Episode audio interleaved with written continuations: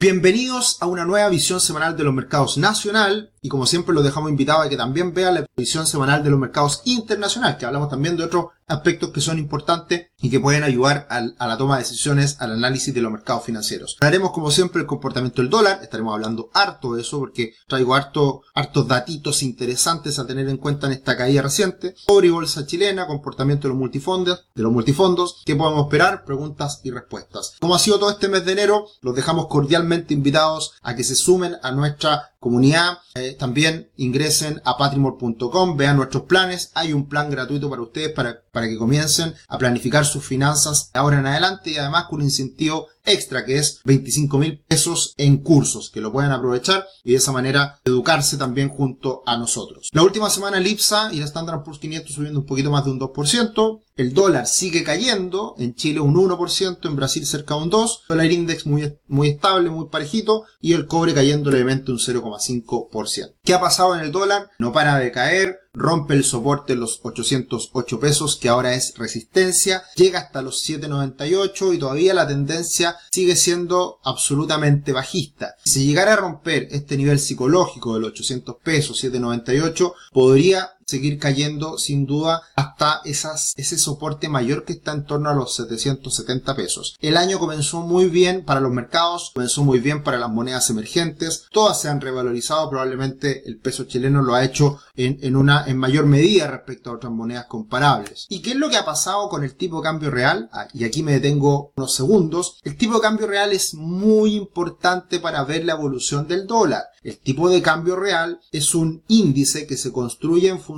del comportamiento del dólar en Chile versus otras monedas, más bien otros países, y se deflacta por inflación con estos países con los cuales comerciamos para sacar un tipo de cambio real, más real, un tipo de cambio que dé cuenta de lo que pasa no solo en Chile, sino que en el resto del mundo y principalmente en nuestros países con los cuales tenemos comercio exterior. Y este tipo de cambio real está cuantificado hasta el mes de diciembre, no está considerando la caída del dólar del 5% en este mes de enero y por lo tanto podríamos decir que el tipo de cambio real hoy día está en 100 puntos al nivel actual de enero, lo cual está muy cercano al tipo de cambio real promedio de los últimos 25 años. Y si miramos el dato llevado a tipo de cambio no real, sino que nominal. Esto lo hizo un economista muy respetado, Rafael Berwine, en su cuenta de Twitter comentó esto. Eh, él habla que hoy día el promedio histórico en términos nominales estaría en torno a 800 pesos, que estamos cercanos a ellos. Por lo tanto, eh, son diferentes aproximaciones eh, y por lo tanto yo también coincido con esta mirada de que con la fuerte caída del tipo de cambio real, y teniendo en cuenta todo lo que ha pasado en los últimos años en Chile, ya estamos en niveles bastante adecuados de donde se podría estabilizar el dólar en Chile. Ese rango, o más bien ese precio, no es exacto, no es preciso, no podemos decir que hay un nivel único, pero ese nivel preciso, o más bien cercano, un rango del cual podemos hablar, yo creo que puede estar precisamente entre 770 y 830. Por lo tanto, niveles de 800 es bastante razonable, como para decir, el dólar ya está bien, bien priceado, está bien, bien eh, en, en un precio bastante lógico, razonable de acuerdo a todo lo que ha pasado en el mundo, en Chile, etc. Después, que el cobre se nos va a 5 dólares la libra, obviamente que el dólar podría seguir cayendo, sin duda. El dólar en el mundo se desploma, el dólar en Chile también podría seguir cayendo. Esas son cosas que vamos a ver que, ocurran en, en, las próximas semanas, próximos meses, pero ya podríamos decir que estamos en niveles razonables. Y ojo con esto, si nosotros miramos el comportamiento del dólar los últimos 7 años, estuve mirando el otro día justamente hablando con un cliente, del 2016 a la fecha, los últimos 7 años, ¿cuánto se ha movido el dólar? Mucho, mucha volatilidad en ese periodo. Pero ¿cuánto ha subido el dólar en ese periodo en 7 años? 12-13%. Por tanto, en general, cuando hablamos de invertir y invertir en otras monedas, el tipo de cambio pasa a ser,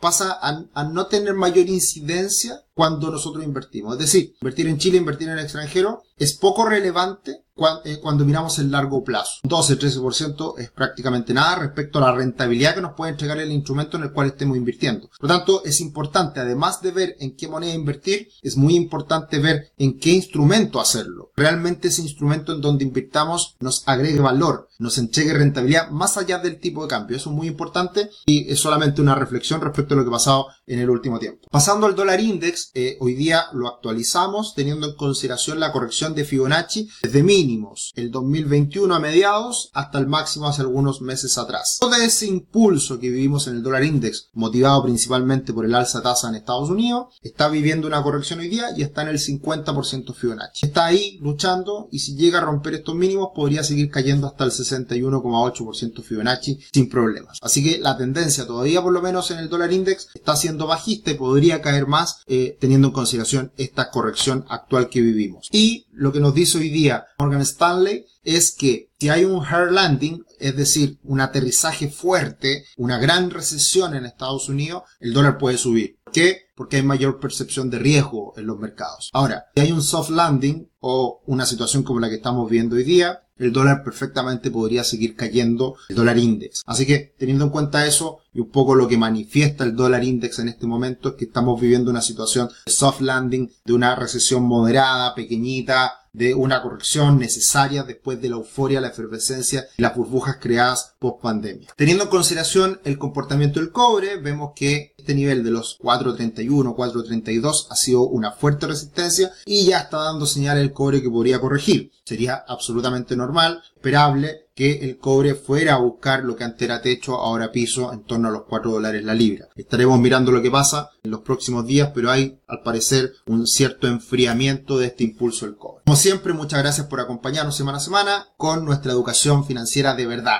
Muchas secciones, muchos webinars, muchos videos, eh, nuevas secciones, hablando de libros, hablando de un montón de cosas que sin duda les puede agregar valor en sus decisiones financieras. Aquí estamos para entregarles contenido, seguimos creciendo como, como comunidad y por supuesto muchas gracias por acompañarnos semana a semana. El IPSA se recupera. Finalmente todos estos temores que veíamos en semanas anteriores, luchando ahí con los 5.000 puntos, eh, finalmente no se concretaron y ahora el escenario es bastante más auspicioso. Todo está muy positivos con Chile. Eh, muchas corredoras de bolsa, eh, pero se han ido sumando a este carro de la euforia o del optimismo en la última semana. Nosotros venimos diciendo hace rato que el IPSA debería estar en niveles muy superiores a los actuales. Ahora hay un escollo cercano a los 5.400 puntos. Si se llega a romper esa resistencia, la verdad que queda el camino bastante despejado para que el IPSA siga subiendo con bastante mayor fuerza. Acciones que comienzan bien el año, Replay, Security, Tencosud, algunas de las cuales hemos hablado con Tomás Casanera. Los invito a que vean esos videos hablando de acciones chilenas con eh, algunas de sus, de sus eh, favoritas. La verdad que eso siempre lo hemos estado hablando y, y, la verdad que ha sido bien interesante y muy valorado por ustedes. Así que ahí tenemos algunas acciones que se han comportado bien los últimos días y las que caen, Sencochop, La Vela, CMPC, pero la verdad que un mercado bastante estable todavía, bastante promedio, en el sentido de que, a pesar de que sube en la última semana la bolsa cerca un 2%, bastante equilibrado el desempeño de las diferentes acciones. Un dato bien interesante que lo saca el Mercurio Inversión esta última semana es el nivel de deuda, razón deuda financiera neta y EBITDA de las empresas del ISPA. Muy interesante este dato porque hay muchas empresas que están baratas, que están bastante castigadas, pero es importante siempre mirar el nivel de la deuda. No hay un indicador clave que nos diga esto es bueno, esto es malo, siempre es una mezcla de datos que uno tiene que tomar en consideración para evaluar empresas, pero creo que es importante como eh, señal de alerta,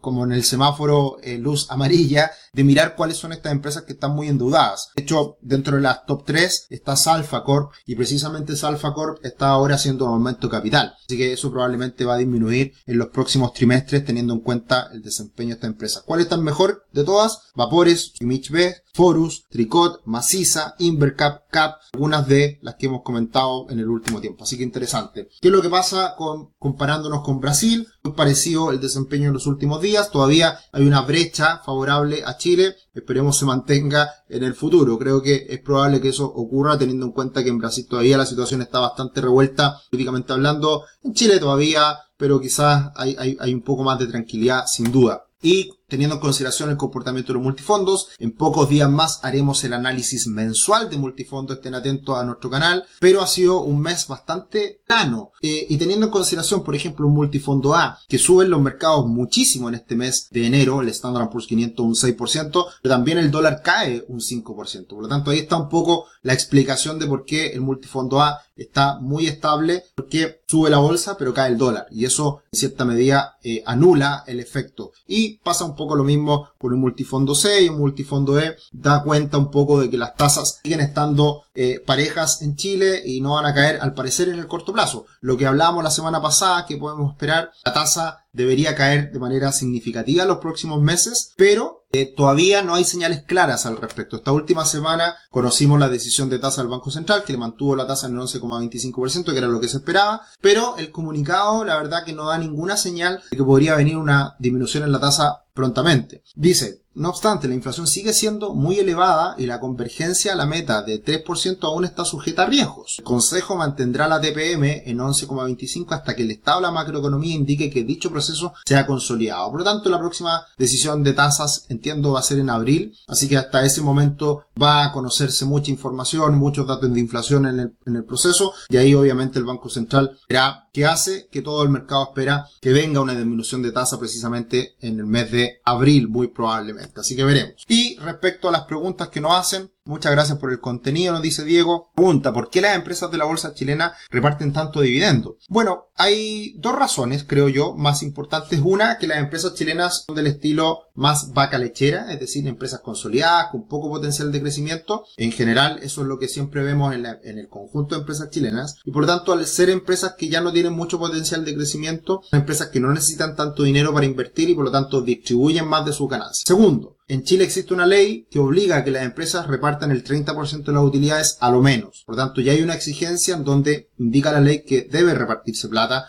debe repartirse viviendo. Segundo factor. Y tercero, eh, no eran dos, sino tres. El tercero es que hemos tenido en el último tiempo mucha incertidumbre. Las empresas nunca antes visto no quieren invertir. Y como no quieren invertir, se quedan con la plata y esa plata no puede quedar en caja, mejor distribuírsela a sus dueños, a sus accionistas. Y por lo tanto, en los últimos dos años, tres años, ha aumentado enormemente la distribución de dividendos precisamente porque no quieren invertir y están distribuyendo esas ganancias. Ahí hay algunas razones, creo, bastante de peso de lo que habla que el, mercado chileno reparta tanto dividendo. Gracias, don Sergio, por su análisis. Gracias por lo de don eh, del mercado nacional y bueno, esperando con ansias la baja de la TPM. Existe una buena oportunidad en fija, si lo hemos dicho, eso es lo que creemos, así que bien. Eh, predicción de los fondos a mediano plazo, me imagino, Vagon nos dice eh, multifondos, eso lo estaremos hablando en los próximos días en la visión semanal, perdón, en la visión mensual de los multifondos que la estaremos entregando cuando ya estén todos los datos cerrados, yo creo que por ahí por el jueves, viernes quizás, eh, estaremos sacando este nuevo video. Eso sería por esta semana, muchas gracias por estar siempre ahí, un abrazo grande, nos encontramos en próximos videos. Adiós.